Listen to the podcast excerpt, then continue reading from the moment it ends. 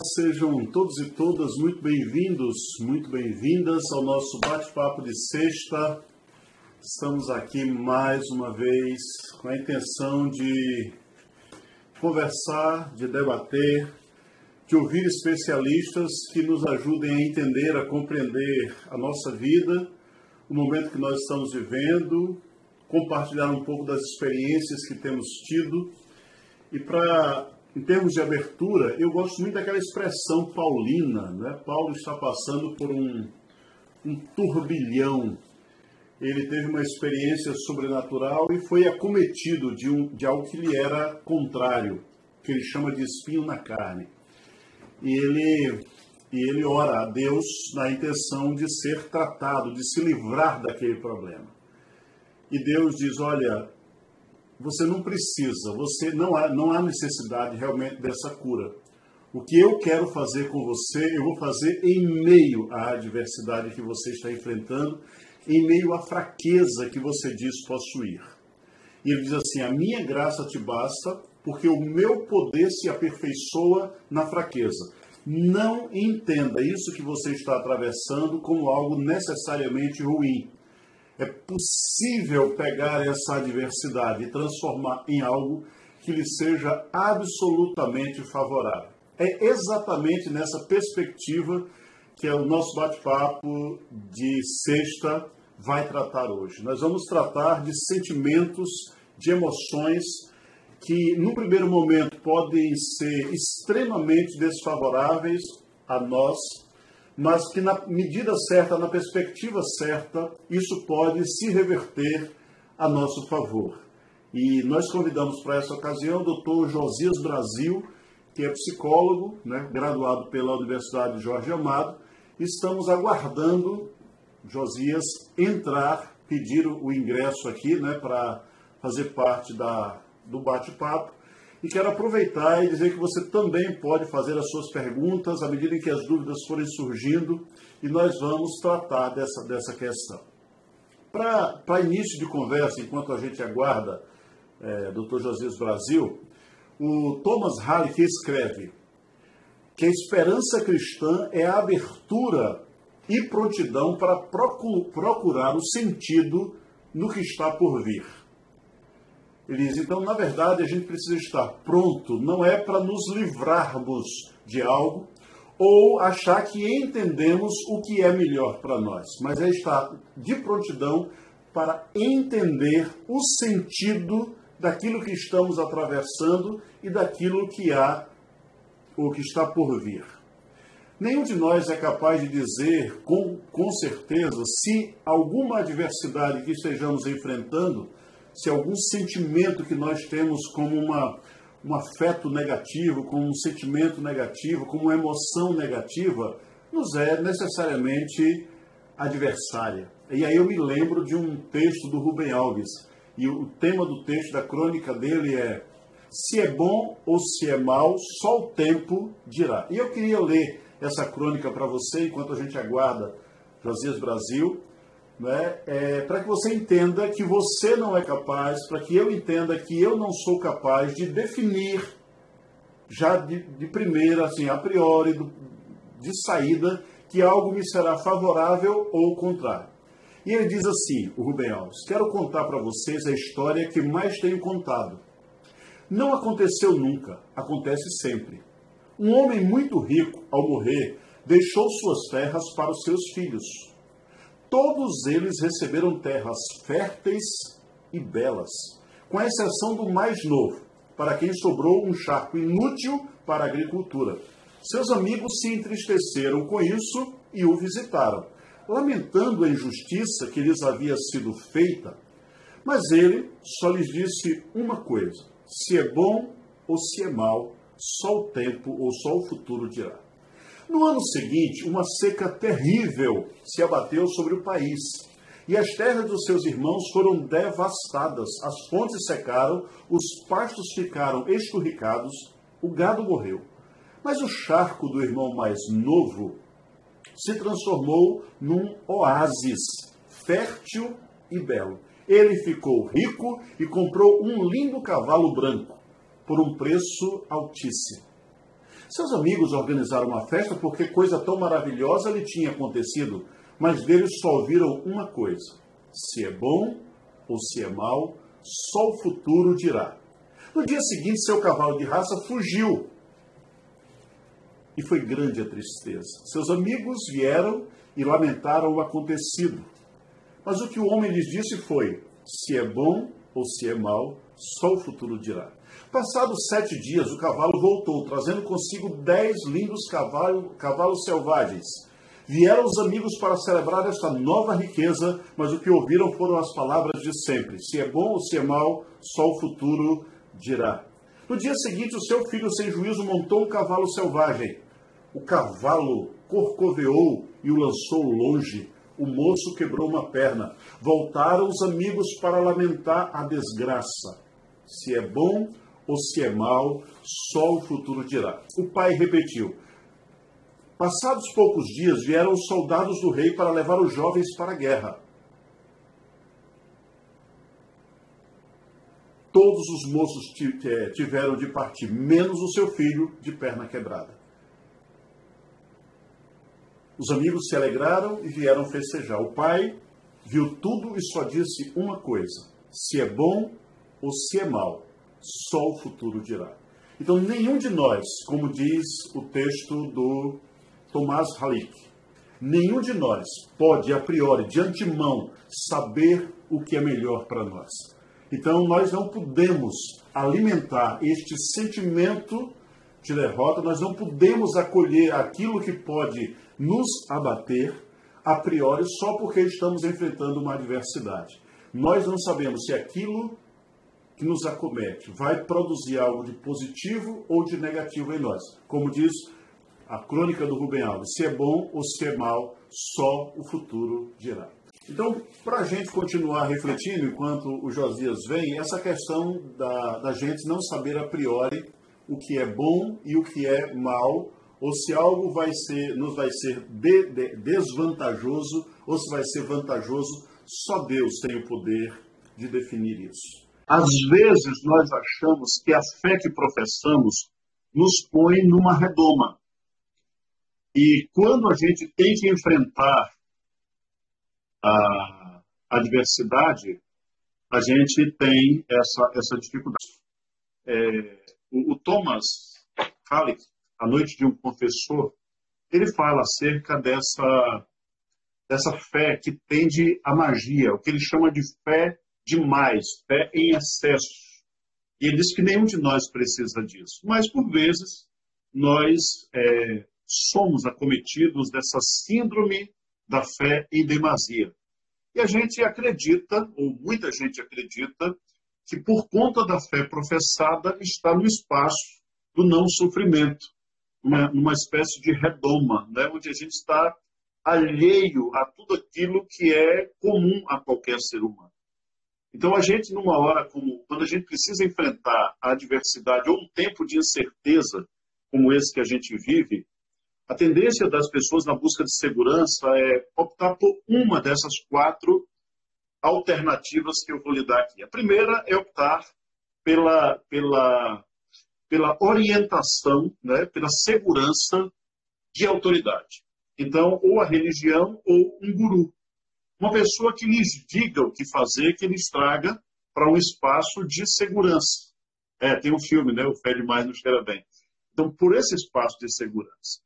E, e, o problema desse, desse tipo de, de fé, que eu vou aqui definir como uma fé alienada, que é quando você põe alguém entre você e Deus, né? a sua relação deixa de ser direta e você acredita que seguindo as orientações daquela, daquela religião ou daquele guru, você estará ah, protegido de todas as mazelas que a vida possa ah, aprontar com você. Então, isso leva à frustração e ao adoecimento.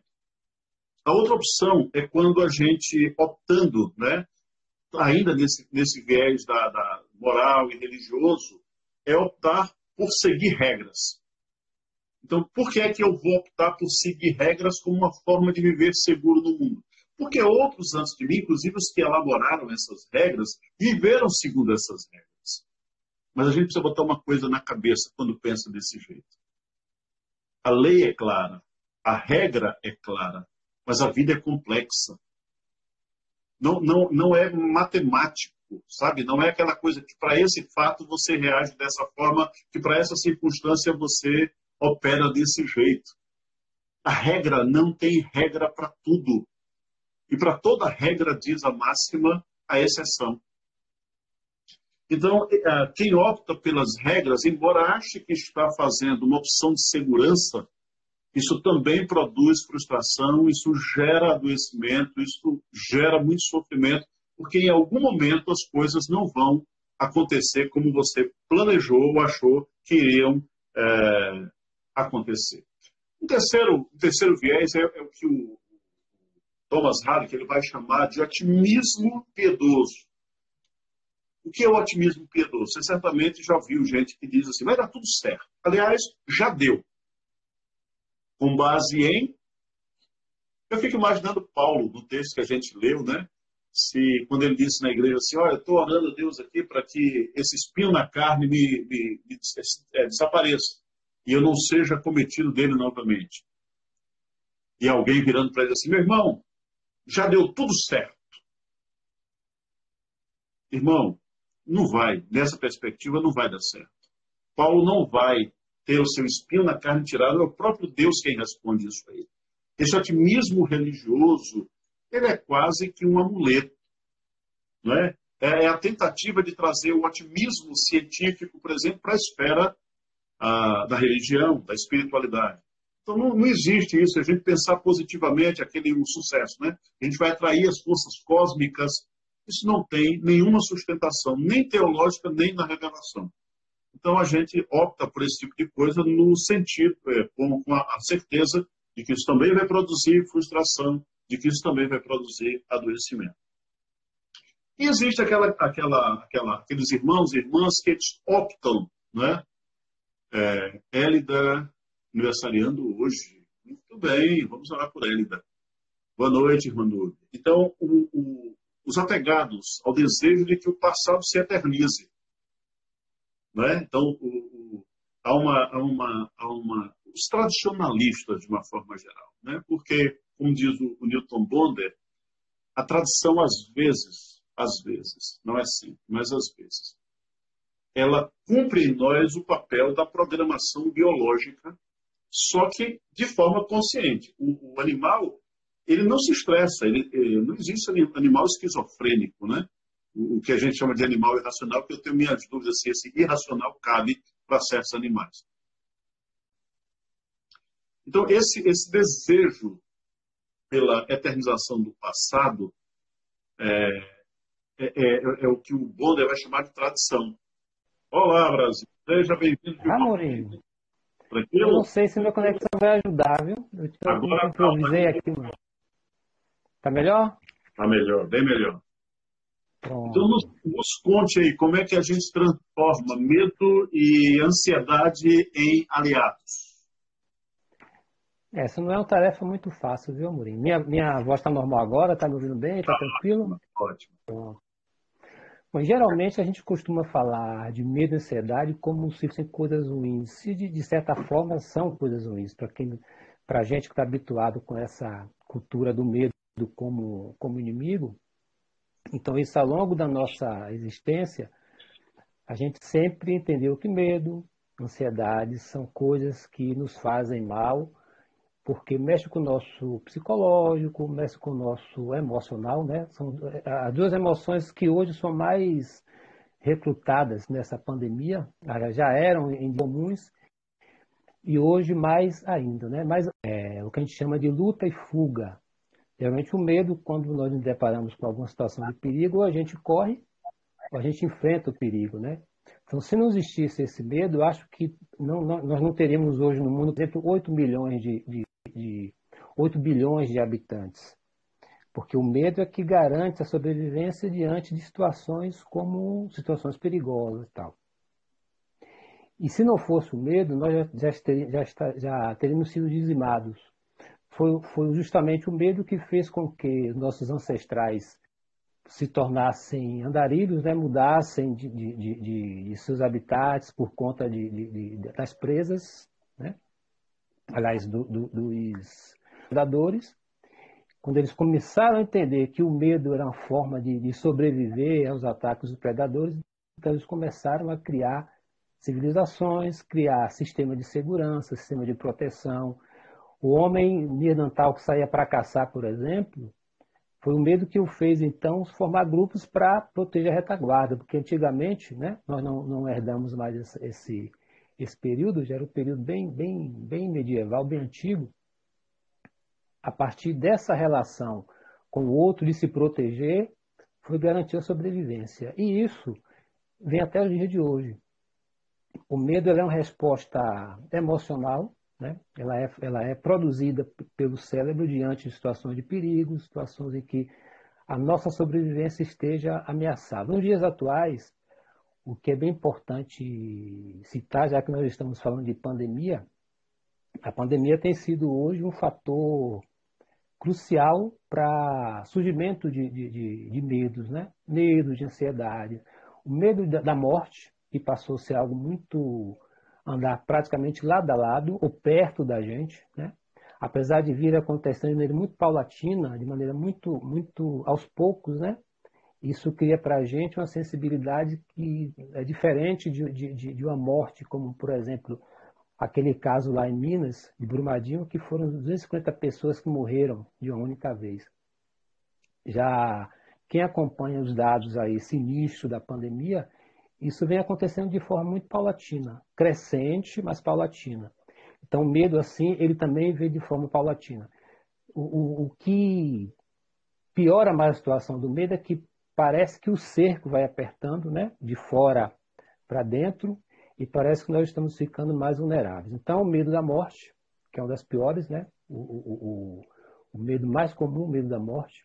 E agora vem a dúvida, o medo de morrer por, pelo vírus depois a sobrevivência por conta da falta de emprego, que é um, é, é um, é um é um fator que dispara um gatilho para o medo e para a ansiedade. Falta de emprego, morte de um, de um ente querido, uma série de coisas. E isso também dispara outro, uma outra emoção que vai ser nessas duas que nós vamos trabalhar, conversar aqui hoje, que é a ansiedade. Se a ansiedade já cometia aí centenas de, de, de pessoas no mundo, centenas de brasileiros, ela hoje passou a ter uma função bem mais proeminente do que tinha antes. O fato de estar em casa, o fato de estar ocioso, de falta de, de não falta do que fazer, porque na verdade, com um pouco de criatividade, a gente consegue produzir mais do que nós vimos produzindo. Aí vem a pergunta, pô, mas o medo nunca, sempre não foi visto, e ansiedade sempre foram vistos como coisas ruins? Sim. Então, assim, como é que a gente faz para que essa, essas duas emoções elas não, sejam, não sejam tão nefastas e dantescas para a gente no dia de hoje? Ou seja, tirar proveito daquilo que aparentemente não é muito bom, mas na verdade é como a febre. A febre tem uma função fundamental para a gente, né? A febre é o organismo dizendo, olha, alguma coisa está mal aí, vamos parar para acertar. E enquanto a gente resolve, né? Por isso que a, a febre, ela as emergências, é, pede que somente vá à emergência quando tiver 48 horas, porque aí já está virando uma coisa mais grave. O medo e a ansiedade também ele tem níveis. O medo suportável, o medo de uma barata, por exemplo, que a, a, a, o, o perigo aparece e logo a gente domina e se livra dele, esse é um medo normal, um medo comum que a gente nem considera como medo, mas não, não, não, não, não tão ruim assim, não tão, não tão nefasto. Quando ele vai entrando na, na, na seara da fobia, um medo fóbico, um medo exagerado, desproporcional àquilo que a gente está vendo, aí já é o que realmente precisa de, um, de, um, de, uma, de uma tomada de decisão, de um tratamento, de um acompanhamento, etc. Bom, agora a pergunta como conviver com essas duas, essas duas emoções o medo e a ansiedade. Primeiro, é, como todas as outras patologias, né? como todas as patologias, não que, que medo e, e, e ansiedade em proporções leves sejam patologias, é necessário conceber que ele existe. Né? Quando fala, tenho medo de determinada coisa, isso já é o primeiro passo para que a gente, então, comece a pensar em como conviver com do, essas duas emoções sem que ela atrapalhe a nossa sobrevivência, nossas relações interpessoais, a nossa quarentena, sobretudo, né? Porque nós estamos agora confinados, estamos em casa. E isso, todos os sentimentos e emoções, eles são elevados a potências inimagináveis. O medo, o medo, por exemplo. O medo, a raiva é, é outro, outra emoção que surge agora nesse tempo de pandemia, porque você começa a conviver com situações que você não convivia antes, até com pessoas que você convive há 30 anos, mas 30 anos de convivência não significa que 30 anos confinados em um espaço, conhecendo até defeitos que antes eram maquiados pelas virtudes. Né? O medo, para que a gente comece a trabalhar e torná-lo uma força positiva para a gente, é a gente entender que ele aparece para que a gente tome uma, uma solução. Eu vou, eu vou pontuar aqui os medos mais comuns no dia de hoje. O medo da morte, em função do vírus. Depois eu vou falar então de, de um outro medo que vai disparar a ansiedade, que está relacionado à questão da sobrevivência em função da situação econômica. Tem uma, uma quem acompanha as, as, notícias, eu sou viciado em notícias, e todos os dias, eu acho que tal qual eu faço as refeições, pelo menos três vezes no dia eu me abasteço de informações. É, hoje nós temos na, na, nas mãos uma, uma, uma, uma, ferramenta muito importante que nos livraria aí de, logo de, de, de partida dessa, de ter problema com essas duas emoções, o medo e a ansiedade. Primeiro, que hoje o vírus que está aí, vou dizer até que está lá fora, porque dificilmente, se nós tomarmos cuidado, ele vai invadir nossas casas, ele não dá um certo controle. Então, a nossa parte hoje tem se pedido, pelo menos as autoridades conscientes, né? As loucas estão sugerindo uma outra coisa aí, mas as autoridades conscientes pedem o quê? Que nós fiquemos em casa. Ora, se o vírus precisa de um vetor, precisa de pessoas para que ele, ele, ele, ele, ele se movimente, e nesse contato, então, se houver o cuidado que evite a contaminação, então o controle está praticamente em nossas mãos. Não sei se vocês concordam comigo. Sair de casa hoje é a melhor postura, é a melhor, o melhor antídoto, a melhor vacina para o vírus. Isso já virou um jargão. Então, o medo pode acontecer se gente sair de casa uma necessidade esporádica de, de, de, de ir ao mercado, de algum lugar tal. Mas ao sair, nós temos a máscara, que é uma, uma outra proteção. E nós temos o distanciamento. O que eu quero dizer com essas três, essas três posturas agora que nós temos que tomar? Ficar em casa sem sair, sair com máscara, e se sair com máscara, evitar contatos muito, muito próximos. Ou seja, quem tem o controle da situação somos nós. Então, o medo ele tem o um controle nesse aspecto aqui. O, o que faz com que a população fique em casa não é uma medida provisória, não é uma ordem, é o medo, não tem outra coisa. Porque se não fosse isso, nós sairíamos. Porque existem outras situações em que, em que ordenações, são, ordenações são dadas e nós não, não, não obedecemos. Mas como o medo é muito forte, o medo da morte, o medo desse vírus letal aí, a gente então fica em casa, mas não motivado por A ou por B, que tem dado essas sugestões ou essas determinações. É justamente o medo que nos paralisa. Então, se hoje nós estamos ficando em casa, o medo tem sido hoje o nosso forte aliado. Eu estou usando a questão do vírus como, como, como exemplo, como metáfora, inclusive para as outras coisas. O que eu quero dizer com isso? Que diante das situações que nos são apresentadas, o medo ele dá o sinal. A partir do sinal que o medo nos dá, a partir daí a gente toma uma decisão. O que é que a gente faz? Avalia, e, mas não é com essa, com essa tranquilidade que eu estou falando aqui, porque o, o medo é, é, algo instintivo. As emoções, ela é instintiva, é, é, é, é biológica, ela não tem controle. O seu aparecimento não tem controle. O que, tá, o que está sob nosso controle é o fator decisório. O que é que eu faço com esse medo? O que é que eu faço com essa ansiedade? O que é que eu faço com esse perigo? O que nós estamos fazendo agora para controlar, para evitar o contágio é ficar em casa. Mas existem situações, como por exemplo, situações em que o medo é, ele, ele, ele é muito forte e que a gente precise tomar uma decisão, ele requer uma, uma, uma avaliação da situação em si, por isso que é interessante a gente conhecer um pouco de nós mesmos, do ambiente, né? das coisas e das pessoas que nos circundam, para que a nossa decisão ela seja, ela, ela seja uma decisão acertada. Isso, do medo. Isso, sem querer te interromper, já te interrompendo. Interrompendo. Quando você não faz essa avaliação, por exemplo, você pode, ao invés de ficar em casa somente, você vai para debaixo do cobertor numa. numa, sim, sim. Uma... oi? Numa, depressão, né? Porque você não é capaz de fazer a avaliação, por exemplo, de que o fato de estar em casa, isolado, quando sai você usa máscara, você evita contatos mais próximos, você está lavando as mãos, quando não tem como lavar as mãos, você está pondo álcool gel. Isso cria uma, uma barra de proteção que você não precisa ter medo além do que precisa ter. Seria isso? Isso, isso, isso. isso. Então, é fazer a avaliação de risco. Isso. Quando você fala além do medo que deveria ter, você já entra para um outro campo que é a ansiedade, né? ansiedade, ela é o medo, ela, ela e o medo andam de mão, de mão, são primas, quase irmãs, né? Ah, o que diferencia a ansiedade é que a ansiedade ela tem uma, um, um, medo desproporcional àquele perigo que, que, que aparece diante de nós. Bom, vamos, eu vou sempre pegar essa questão da, da, da, pandemia, porque ela é recente, ela aí está tá no nosso dia a dia.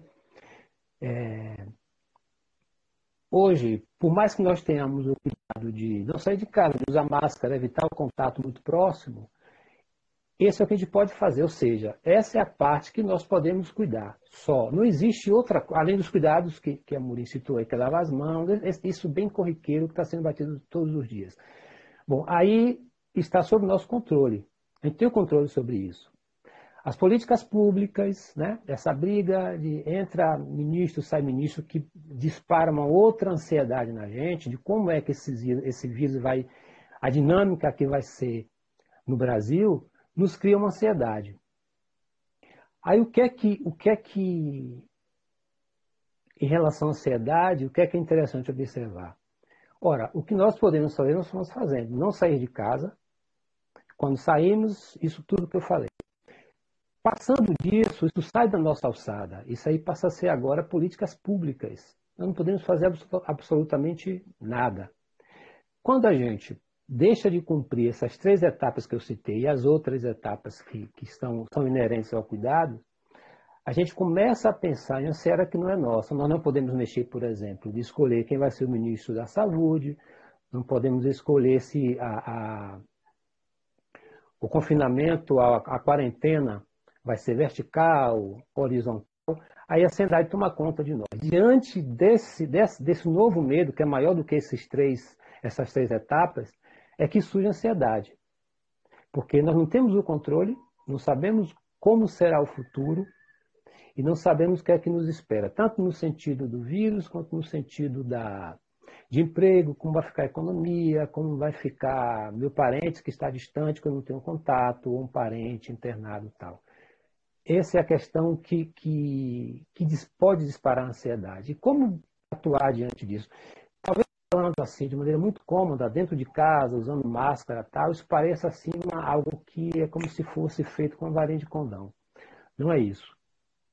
Exige, de fato, um, um, bastante autoconhecimento, bastante determinação em não permitir que essas coisas tirem o nosso foco, porque se tirar o nosso foco, a gente vai começar a mergulhar em algo que é muito mais profundo, que seria, como ele falou, ir para debaixo do cobertor, diante desse, desse, dessa ameaça, e adquirir uma depressão. Você vê que essas coisas, tanto medo, depois que evolui para uma ansiedade, ela dispara outras coisas. Diante de uma inanição, de uma fuga, a gente pode mergulhar na depressão. Então, como evitar que essas coisas aconteçam. Bom, é uma tarefa, tarefa fácil? De fato, não é. Mas é necessário, quem estiver ouvindo agora, e quem tiver uma situação, até para colocar para a gente discutir aqui e ver se há casos semelhantes, primeiro é ter consciência do que é que está no nosso limite. Não deixar que o medo o medo, ou aquilo que apresenta-se como risco para a gente, tome proporções exageradas. Tem gente que não vai conseguir, eu não vou fazer nariz de cera aqui, tem gente que já tem uma estrutura de personalidade para quem, para as pessoas, não vai ser tão fácil tomar essas lições como algo fácil, como algo execuível. Que é, primeiro, ter uma, uma, um senso crítico de parar e analisar. Bom, o que é que está, é que nos no meus limites aqui? A minha parte eu estou fazendo. Eu estou ficando em casa. Esse é o seu limite. E as outras coisas que eu falei também. Quando vai para a ansiedade, esse medo do futuro, é interessante que a gente faça uma reflexão da seguinte forma. Nós não podemos fazer absolutamente nada além daquilo que nós já fazemos. E há uma, uma é bom uma leitura bem racional, que é diferente da, da, da, do medo. O medo é, é, é, geralmente é algo bem irracional. Ansiedade ela tem um outro, uma outra construção, uma outra estrutura, porque na verdade ela vai aumentando, aumentando, aumentando, e a gente então começa a ter algumas, algumas crenças infundadas, né? de algo que de fato vai nos. Por exemplo, se todo mundo está morrendo, então inevitavelmente eu vou morrer. É uma, é uma crença delirante. Né? Isso pode ser e pode não ser, mas se tomamos o cuidado, deixa de ser. Não é uma, uma, uma, um cálculo matemático, mas assim, para quem está assistindo, o fato dos primeiros cuidados, ele já nos livra, nos livra de ficar diante do, dos quadros mais prováveis de contaminação. É, eu estou pensando, pensando numa estrutura assim, bastante organizadinha para que as pessoas possam usar isso no dia a dia. Então você disse para a gente assim, ó, a primeira coisa que a gente precisa fazer é admitir o medo. Certo. Não é isso? Primeira coisa é, eu estou Primeiro com medo. Passo. Eu estou com medo. Medo de que eu posso definir depois, mas eu estou com medo dessa situação toda que a gente está atravessando. Bom, a segunda coisa seria avaliar se esse medo é real, se ele está baseado em algo que é real, ou se ele é algo irreal. Se ele é real, é, se ele é irreal, o que é um medo irreal? Por exemplo, eu tenho fobia de lugar fechado. E Sim. quando eu estou no elevador que, que ele para entre um andar e outro, a, a sensação que eu tenho é que está faltando ar. Sim. Isso é irreal. O fato de ter fechado ali, se eu estivesse andando, é, indo de elevador 17 andares, eu iria ficar muito mais tempo do que aquele intervalo para o próximo nível. Sim.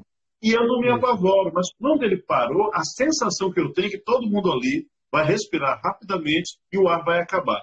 Esse é o medo irreal, isso é fobia. Sim. Se o medo é real, há uma coisa que eu posso fazer. Eu posso fugir ou eu posso enfrentar. Seria isso? Isso. O, então, a, se eu posso enfrentar, aquilo que eu tenho força para enfrentar depende de mim, eu vou fazer. O que não depende Exatamente. de mim, eu preciso acreditar que vai acabar sendo feito por quem deveria ser feito. Seria isso, esse o esquema, viu? Isso, isso. É o que eu falei sobre a, a, a estrutura de, de, políticas públicas que não está diante de nossa, não está em nossa, nossas mãos fazer. Aí passa um pouco por uma questão de confiança.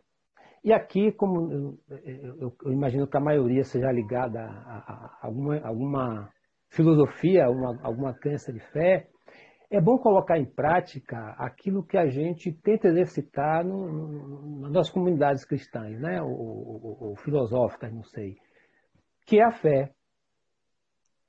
Fé, ela, ela, é um elemento fundamental e muito importante nesse período de, de, de, de certezas tem, vai ter fé em alguma coisa, ou fé, uma, uma, uma fé antropológica, uma fé no governo e tal. Mas a primeira fé, a primeira fé que a gente precisa ter é nós mesmos. Tipo assim, olha, eu estou fazendo a minha parte, isso que eu estou fazendo tem uma contribuição muito forte, isso já serve para dar um arrimo de segurança para que aquilo que pode, pode ser uma, disparar uma ansiedade não seja tão forte quanto seria se não tivesse esses cuidados. Eu acho que uma das coisas mais que isso tem sido batido todos os dias que, e que vai afetar positivamente na, no distanciamento da ansiedade, é o discurso de ficar em casa. E a ideia de ficar em casa tem dado certo em países que têm praticado isso. Então, assim, se hoje a gente consegue ter essa segurança, esse medo que, digamos que em tese foi vencido, ou ele foi diminuído porque ele não desaparece, o que acontece é assim, olha, eu vou te dar uma segurança, depende de você ficar em casa. Isso vai servir para a gente como um porto mais ou menos seguro para poder pensar naquilo que é muito mais sério que é esse medo maior, que é esse medo desproporcional, que é, que é a ansiedade. Quando a gente estrutura dessa forma, né, Amorim pontuou muito bem, primeiro dominar esse medo, que eu, que eu diria que já está muito bem encaminhado, porque depende de nós ficarmos em casa. Depois acreditar que o vírus existe, é um fato. Ele existe, mas ele tem como ser dominado, depende um pouco de você. Quando nós temos a, a, as pessoas que, que, estão indo a óbito com os quadros de riscos, que são mais susceptíveis a isso, dão para a gente também assim, poxa, eu não estou, eu estou um pouco fora disso. Então a gente começa a desfazer esse medo infundado, esse medo irreal, exagerado, eu diria até. Isso faz com que a gente tenha uma. uma, uma... Agora eu estou falando não mais de controle de sobrevivência, estou falando em termos de evitar que esse transtorno, que essa ansiedade se torne algo muito mais letal. Que assim, não é que, a gente, que ele vá deixar de existir. A ansiedade ela vai do, do nível leve a, a, ao transtorno de alto nível. O que nós fazemos, o que nós pensamos é colocar o indivíduo sujeito muito mais perto do, do ponto zero. Então, se ele vai existir, então é que a gente fala é como tornar esse, esses dois, essas duas emoções como aliados. Mas uma coisa que, que agora vai entrar no campo de aliado mesmo é o que fazer diante desse, desse medo que nós temos. Ora, futuro é, é, algo que não existe. Isso é um fato, né? Futuro é algo que só existe na nossa imaginação. Futuro, nem nem nem nem um minuto, nem um segundo seguinte, ele, ele, é, ele, é, ele é certo. Ou seja, se o futuro é algo que é incerto, então, tudo que está dentro dele é incerto também, inclusive o medo. É uma técnica que eu uso para poder começar a desensibilizar. Assim, o futuro não existe. Ele pode ser e pode não ser. Quando eu, quando eu entrei, parecia que estava contando aquele caso do. aquela história do cara falando sobre sorte ou azar. Eu acho que eu peguei um pouquinho é. sobre isso. Não, é, que é, é é, é, se é bom, se é ruim, só o futuro dirá. É, futuro dirá. Porque tem, uma, tem uma, uma um conto um conto de um, de um sábio, que é mais ou menos assim. Se é bom, se é perigoso, se é letal, só o futuro dirá. Bom, o futuro não existe, mas a gente pode fazer, caso ele exista, vamos colocar nessa deixa, perspectiva, deixa que ele chegue de maneira que a gente queira, como a gente pretende chegar. É que a gente vai ignorar o que está aí. Mas, por exemplo, qual é o seu medo? É o medo de, de, de, de não ter emprego? Então, a ansiedade, o medo de não ter emprego, vai te empurrar para tomar de decisão. Qual seria a tomada de decisão hoje? Eu nunca vi na minha vida tanta oferta de cursos online, por exemplo. Né? Eu acho que nesses 40 dias, indo já para 60 dias né, de, de, de, de, quarentena, já deixou de ser quarentena há muito tempo, sessentena, é interessante que a gente comece a lidar com coisas que façam com que esse medo dissipe. Primeiro você localizar identificar qual é o seu medo, para ser bem pontual, para a gente não viajar muito. Seu medo é empregabilidade, então aproveite esse tempo de medo que você está sofrendo agora e é, é, é, dizime-o, elimine-o, ou vá para um, um, um, grau suportável, para ele não, não deixar você doente, né? E se torne uma síndrome e um transtorno. Bom, aí você fala, poxa, mas existe uma outra coisa que é fator financeiro. Quem está assistindo essa live aqui certamente tem um aparelho, tem um smartphone na mão, não tem? No mínimo. Ou mais do que isso, um notebook. Então, o que, é que eu aconselharia agora? Se o medo, eu vou falar de medos pontuais, que segundo pesquisas, as últimas pesquisas dizem que o medo é o medo da, da de morrer. Esse aí, eu já falei um pouco no início. Depois, é o medo da, de, de, perder empregabilidade. Esse, esse é um dos medos que, que estão aí no topo, no, no top 5, né? Nos cinco mais, nos cinco medos maiores. esse medo deve conduzir a gente para tomar a decisão assim, bom, enquanto o mundo está parado, entre aspas, eu vou me capacitar para que o futuro não seja tão ruim quanto eu espero. O medo que vai. É, é para isso que serve o medo. Se não existisse o medo, Meta, metaforicamente, metaforicamente é eu vou tentar me armar para enfrentar esse adversário que vai vir contra mim. Eu não certo, vou enfrentá-lo apenas com as minhas mãos. Né? Então, eu vou me capacitar existir... é o meu instrumento para enfrentá-lo. Aí o, o meu medo diminuiria naturalmente, que agora eu estou equipado com uma arma capaz de enfrentar essa, esse adversário. Naturalmente, porque na verdade, se ele vier, se ele chegar, eu estou preparado. E uma das formas, né, como diz o, o, o ditado, um, um jargão, para você mostrar que está pronto para a guerra, é você se preparar. Então, assim, nem todas as guerras que nós esperamos, ela vem. Às vezes deixa até de vir, porque é, o, adversário percebe que, que nós estamos preparados. Não vai ser o caso de um, de um emprego. Mas isso, gente, isso aqui é, é algo muito tangível. Porque se você pegar seu currículo hoje e avaliar, por exemplo, já que seu medo é um medo de empregabilidade, você avaliar e dizer assim, poxa, o meu currículo não está bem, bem ajustado para eu me colocar de trabalho. Se o medo é esse, então corra. Porque quando você correr e começar a trabalhar isso, esse medo vai desaparecer. Vai surgir outro, bem verdade, vai surgir outros. Mas esse, vamos tratar de uma coisa por vez. Se o medo agora é o medo de, de perder o emprego, de não ficar empregado, esse medo deve nos conduzir a uma tomada de decisão muito séria, que seria correr atrás de melhorar o nosso currículo. E o que tem de cursos gratuitos na internet é assim, gente, é, é, é assustador. Eu nunca vi uma sociedade tão, tão solidarizada do que essa que nós estamos vendo agora. Porque assim, são cursos, são lives, são lives de duas, três horas e que você, inclusive, pode ter certificado. Então, o medo, esse medo que seria o maior hoje da empregabilidade, ele pode ser vencido se esse medo for transformado em atitude. O medo, se não for transformado em atitude, ele vai levar você para o buraco. A ansiedade da mesma forma.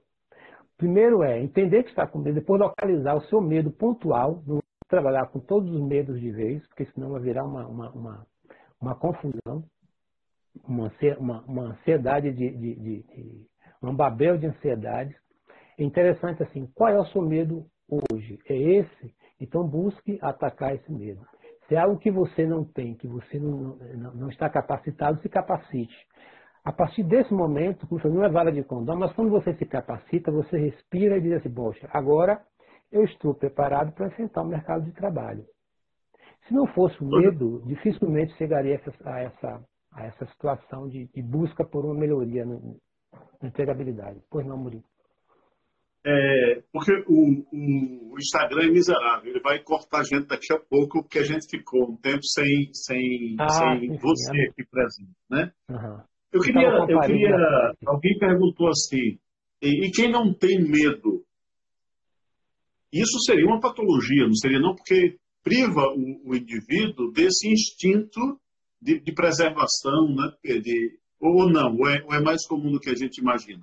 Alguém fez a pergunta? Não, tem, não, é, não ter medo é uma. É, bom, eu vou falar minha opinião pessoal baseada em vários estudos. Pode ser um mecanismo de defesa.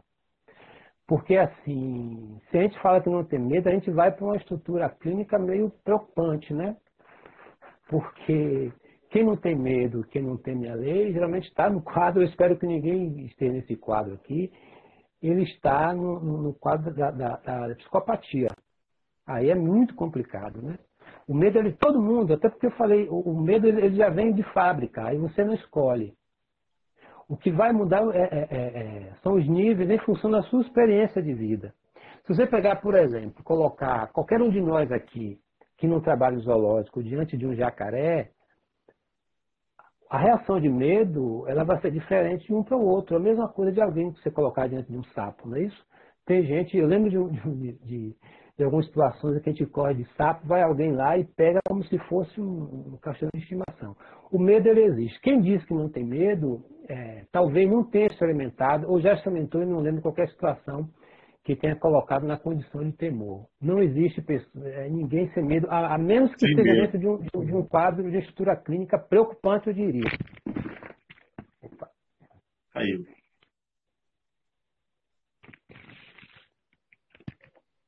Alô? Oi. Outra questão que foi colocada aqui, quando você fala de admitir, não, de admitir não, de de avaliar a situação. Alguém colocou aqui que essa questão do Covid, por exemplo, tem mais pessoas mortas do que recuperadas. Essa, por exemplo, é obviamente uma questão que precisa ser melhor é, esclarecida. Eu tenho aqui os dados oficiais. O primeiro é o seguinte: nós temos 200 mil pessoas, 200 mil pessoas que foram infectadas. 14 mil morreram. Se de 200 mil, 14 morreram, significa dizer que 186 mil se recuperaram ou estão em processo é. de recuperação. Processo Mas de recuperação. é dado como recuperado 85 mil pessoas. Sim. Então é preciso botar a cabeça no lugar e dizer assim, olha, eu estou lendo a coisa por um outro viés que vai acelerar, vai potencializar esse meu medo, vai gerar em mim ansiedade e mais adiante, se eu não tomar conta, a depressão. Então, é um vírus que não é letal, ou a sua letalidade não é tão alta, né? não é tão alta, o que não, ele não. tem contra nós é a contaminação dele que é muito acelerada, né? muito, muito fácil. Acelerada. Exatamente. Então, isso é um fato, e aí a gente se isola e evita o, o, a contaminação. Então, quando a gente é. esclarece a situação, o medo tende a se desvanecer. Seria isso? É, e, e é você tocou uma coisa muito importante aí, Amorim. É, é, essas estatísticas que são mostradas, elas elas carecem de uma leitura muito mais, muito mais apurada. Né? É, a gente sabe que TV, televisão, ela é medida por minutos. Né? Então, assim, a gente vê notícias rápidas. E agora, então, com essa dinâmica diferente agora na, no governo, o, o, o, tempo, o tempo para falar de, do vírus ele foi reduzido. Né? A bola da vez agora é Bolsonaro, seus ministros e tal. E eu percebo aqui algumas informações que parece que não fecham muito bem. Aqui vai outra dica. Eu acho que não é interessante ficarmos somente presos a esses dados estatísticos da televisão, até porque eles são passíveis de leituras. É, ouçam especialistas. Tem alguns jornais assim, alguns jornais que eu, que eu, que eu tenho dedicado mais, porque eles levam especialistas, eles têm trazido assim uma, uma, uma, leitura muito mais, muito mais real, eu diria até muito mais animadora. Eu vou, eu vou fulanizar aqui, muito mais animadora do que o que a Globo tem mostrado. Eu ouço a Globo, assisto a Globo. Mas tem alguns jornais que ele consegue explicar e me parece que os dados são muito mais, muito mais é, confortantes do que aquele recorte que é dado lá. E outra coisa, gente, é, é esse aparelho que nós estamos usando aqui para essa live, tem, ele tem uma função muito importante para a gente, inclusive para a gente para nós nos apoderarmos de informações que vai fazer o nosso medo afastar um pouco. Então, assim, esses dados de que morre mais gente do que recuperado, não, de frente, de cara, não é, não é verdadeiro. Porque se fosse verdade, a, a média hoje, no, no máximo, é, é, de 8% em países onde a, onde a coisa está muito mal acelerada. Os países que não iniciaram as suas políticas de, de, de confinamento bem antes, eles experimentaram uma taxa elevadíssima. Mas essa taxa, inclusive, está caindo. E no Brasil, ela não tem sido tão alta. E, e, na Bahia, nós estamos ainda conseguindo manter a coisa em patamares bem pequenos. Então, só essa informação tranquiliza. Não é que a gente não precisa fazer cálculo matemático. Mas a informação em si, dizia assim, ah, morreram 2 mil em São Paulo e na Bahia morreu 200 é, é, e pouco, mesmo você fazendo a proporção aí em relação a, a, a habitantes, a gente percebe que a coisa, a coisa não, não, não é tão, não está tão dantesca quanto essa, essa, informação que chegou, que eu acho que não é informação, não é informação verdadeira. Mas é interessante uhum. isso, a gente falar sobre isso, porque só avisando que nós, tempo, nós temos mais um minuto e meio. Ah, certo. É interessante que isso seja disparado até para a gente tomar uma decisão diante disso que causa o medo.